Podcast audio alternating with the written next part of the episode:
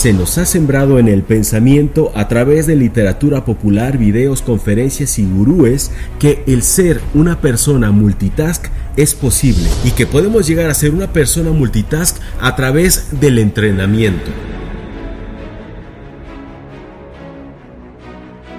También se nos ha dicho que los hombres no tenemos esa capacidad innata y las mujeres sí, que las mujeres están preparadas biológicamente para ser multitask. Yo mismo lo creí por muchos años, pero el día de hoy vamos a desvelar esta información. ¿Qué harías si te dijera que a través de una simple decisión, de una simple estrategia, tu vida podría cambiar y que esta estrategia está al alcance de todos y no necesita entrenamiento. Gary Keller lo dice de una manera muy clara, sencilla y concreta en su libro Solo una cosa, donde nos explica detrás de todo éxito existe una sola verdad, enfocarse en una sola cosa enfocarse en lo único. Gary Keller empieza su libro narrándonos una escena de una película de comedia, y donde un jinete le dice al otro, ¿sabes cuál es el secreto de la vida? Y el otro le responde, no, ¿cuál es? Y el jinete que hizo la pregunta levantó la mano y después un dedo. Y el otro se le quedó viendo fijamente a ese dedo y le dijo, ¿qué es la mano? ¿El dedo? ¿Qué es? una, sola, cosa. Si te aferras a esa única cosa, todo lo demás vale una mierda. Y el otro le respondió, está bien, pero ¿cuál es esa única cosa en la que me tengo que enfocar? Y el jinete le dijo, eso no lo sé, eso ya te toca a ti averiguarlo. Aunque todos hemos escuchado frases que nos están revelando esta gran verdad, hasta que por fin lo asimiles, tu vida podrá cambiar. Tal como lo comenta Gary Keller, cuando yo hice un análisis de mi vida y analicé esas etapas donde yo había tenido más éxito, me di cuenta de algo muy importante. Fue cuando yo me centré en lo único. Y cuando yo tuve un éxito moderado o incluso pérdidas, fue cuando mi atención también se encontraba dispersa. Y el primer paso para enfocarse en lo único es simplificar. Si todos tenemos exactamente el mismo número de minutos y horas al día, ¿por qué es que algunos logran tener más éxito que otros? ¿Por qué algunos logran embolsarse más monedas que otros? La respuesta es muy sencilla. Ellos han llegado al núcleo de esta estrategia. Ellos han simplificado Decidir es renunciar y simplificar es ignorar todo aquello que podrías hacer para enfocarte en eso único que debes hacer. Y la mejor manera de sacarle el máximo provecho a nuestro tiempo y a nuestro trabajo es enfocándonos y reducir cada vez más el enfoque hasta hacer el efecto lupa. Si nosotros tomamos una lupa a la que le da directamente el rayo del sol y la apuntamos hacia una hoja de papel, pero estamos moviendo constantemente la lupa, entonces no habrá ninguna reacción en el papel. En cambio, si nosotros dejamos la lupa inmóvil, enfocada en un solo punto, entonces sí lograremos obtener resultados. El rayo del sol a través de la lupa inmóvil enfocada en un solo punto logrará que el papel comience a incendiarse. Este es el efecto lupa que nosotros tenemos que aplicar en nuestra propia vida. Pero la mayoría de las personas cree lo contrario. Cree que para lograr grandes cosas hay que sobresaturarse de tareas, hay que llenar la lista de pendientes, hay que hacer un montón de cosas y sobresaturar nuestras agendas para entonces ser personas de éxito. Porque las personas de éxito hacen muchísimas cosas a la vez y tienen una lista de tareas con una infinidad de cosas por hacer. Pero es justamente lo contrario, se trata de simplificar, de anotar en una columna todas tus tareas pendientes que podrías hacer y también aquellas que debes hacer.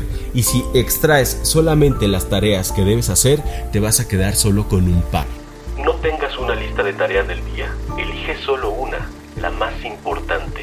Las personas que tienen una lista de tareas interminables y que comienzan a sobresaturar sus agendas pensando que así es como lograrán tener más resultados, comenzarán a sentirse frustrados porque no logran terminar todas sus tareas. Y esto les hace pensar que el éxito se encuentra cada vez más lejos porque están sobresaturados. Tenemos que ir haciendo cada vez menos cosas pero que tengan un mayor efecto. Y esto también se aplica perfectamente en tener una pasión y una habilidad. Aunque la línea que divide a la pasión de la habilidad es una línea difusa porque casi siempre están relacionadas. Unos consideran que la pasión es lo más importante, pero otros consideran que la habilidad es lo más importante. Si tú te encuentras ante esta disyuntiva podrías hacer lo que hizo uno de los pintores impresionistas norteamericanos más importantes de la historia. A él le apasionaba la pintura, pero no tenía las habilidades técnicas para realizar estupendas obras de arte. Así que lo que hizo el pintor Pat Matthews fue tener una pasión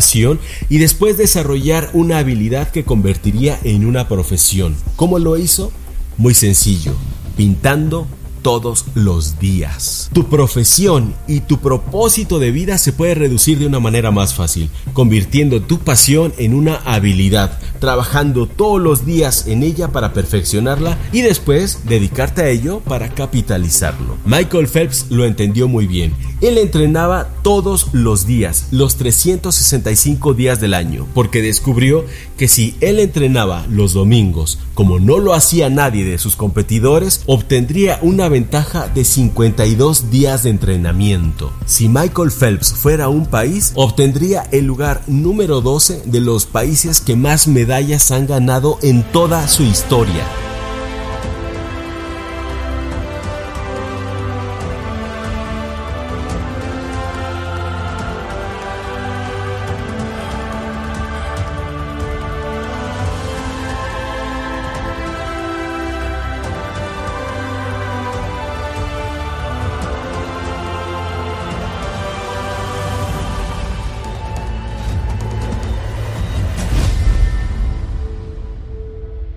La vida nos ha estado dando pistas todo el tiempo a través de la inteligencia popular con sus dichos y frases. Seguramente todos nosotros hemos escuchado la frase de el que sirve a dos amos con uno queda mal o el proverbio árabe que dice que el que persigue a dos lebres con ninguna se quedará. E incluso yo podría corregir ligeramente el primero diciendo que el que sirve a dos amos no queda mal con uno, queda mal con los dos. Lo dejó perfectamente claro Publilio Ciro cuando dijo, hacer dos cosas a la vez es no hacer ninguna.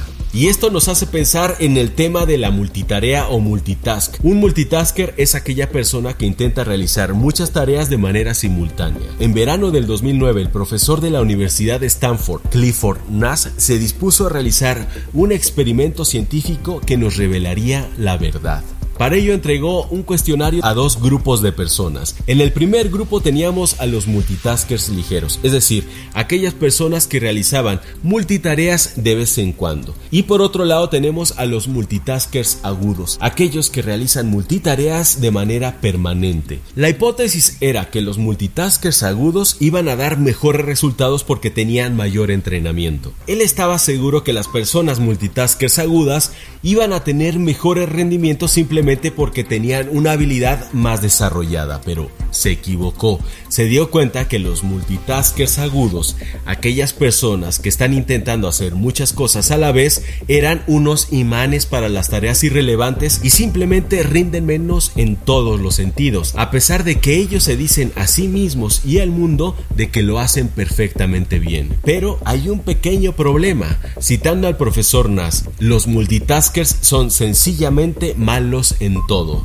El multitask, la multitarea es un mito. Es una mentira que se nos ha sembrado en la conciencia colectiva. Esto es algo tan popular que la gente simplemente se lo cree y lo acepta como una verdad absoluta. Es más, procuran hacer varias cosas a la vez y lo hacen tan frecuentemente como sea posible para alcanzar mejores resultados. Existen más de 6 millones de páginas web que te enseñan a cómo hacerlo. Y en muchos de los perfiles profesionales incluyen esta como una de sus habilidades. Algunas personas hasta se sienten orgullosas de ser multitasker, pero esta no es una realidad. La realidad es que la multitask no es efectiva ni eficiente. En el mundo de los resultados, que es el que cuenta, el ser multitask te llevará a fracasar siempre. Si intentas hacer dos cosas a la vez, no lograrás hacer ninguna con maestría. Ser multitask es una manera eficaz de hacer menos cosas.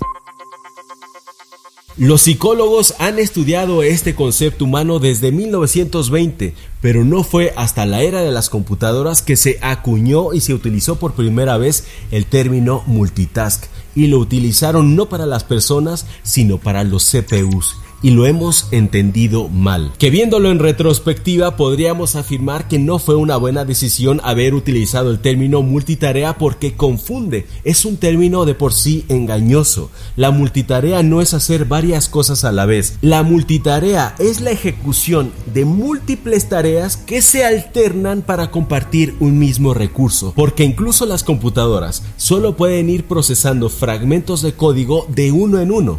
Este es el secreto del multitask alternar las actividades. Que no debemos confundir el multitask con el multipotencial. Tú puedes ser bueno en muchas cosas, puedes desarrollar muchas habilidades si es que tienes muchas pasiones. Aquellos que ejecutan un sinfín de instrumentos musicales a la vez, si escucharas de manera separada una pista para cada una de las ejecuciones de cada instrumento, estarías escuchando puras aberraciones musicales que incluso te disgustarían. El reportero del New York Times que ganó el premio Pulitzer en el 2009 a través de un reportaje que hizo, donde descubrió que el 16% de los accidentes automovilísticos son a causa de las distracciones, nos dice que tan solo una conversación absurda mientras vas conduciendo reduce el 40% de tu atención. Esto significa que el ser multitasker podría provocar resultados fatales. Ninguno de nosotros aprobaría que un piloto o incluso un cirujano estuviera realizando dos actividades a la vez. ¿Qué te parecería que un cirujano que tuviera una televisión en pleno quirófano transmitiendo su serie favorita? O mucho peor, que tuviera en una mano su celular mientras chatea. Esto simplemente no lo permitiríamos porque necesitamos que el cirujano esté enfocado en una sola cosa, la vida del paciente. Entonces, si no se lo permitimos a un médico, a un piloto, ¿por qué nosotros nos tomamos nuestros proyectos y nuestro trabajo tan a la ligera? ¿Por qué le restamos esa importancia? Si nosotros nos enfocáramos, está demostrado que lograríamos ser increíblemente más productivos. Cuando uno entra en ese flow, cuando uno se concentra en eso que está trabajando, llega a ser más productivo. Por lo tanto, terminarás tu trabajo más rápido, y bien. Y eso te dará más tiempo a ti para disfrutar la vida, para disfrutar de tus seres queridos, para crecer como persona, para leer, para tener más ingresos, para dormir, para tener más salud y para ser una persona plenamente exitosa.